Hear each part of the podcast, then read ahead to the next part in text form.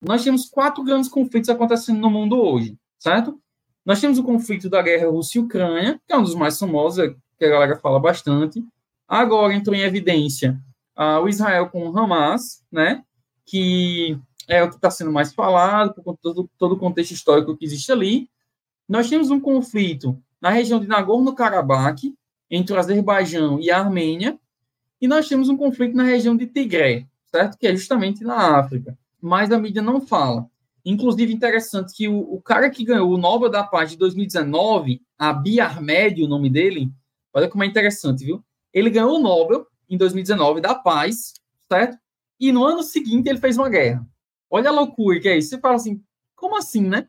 Ele ganhou o Nobel da Paz em 2019 porque ele ah, chegou ali para assumir o poder ali na região.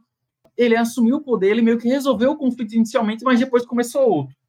E aí, extremamente complexo, né, e, e triste, mas enfim, ah, esse conflito também é muito importante. Fora a guerra civil na Síria, né, que é uma guerra que está longe de se resolver, com quatro, quatro grupos ali no poder também, né, com o Estado Islâmico, ah, alguns povos ali da Síria também que estão opositores ao, ao atual governo, que é apoiado pela Rússia.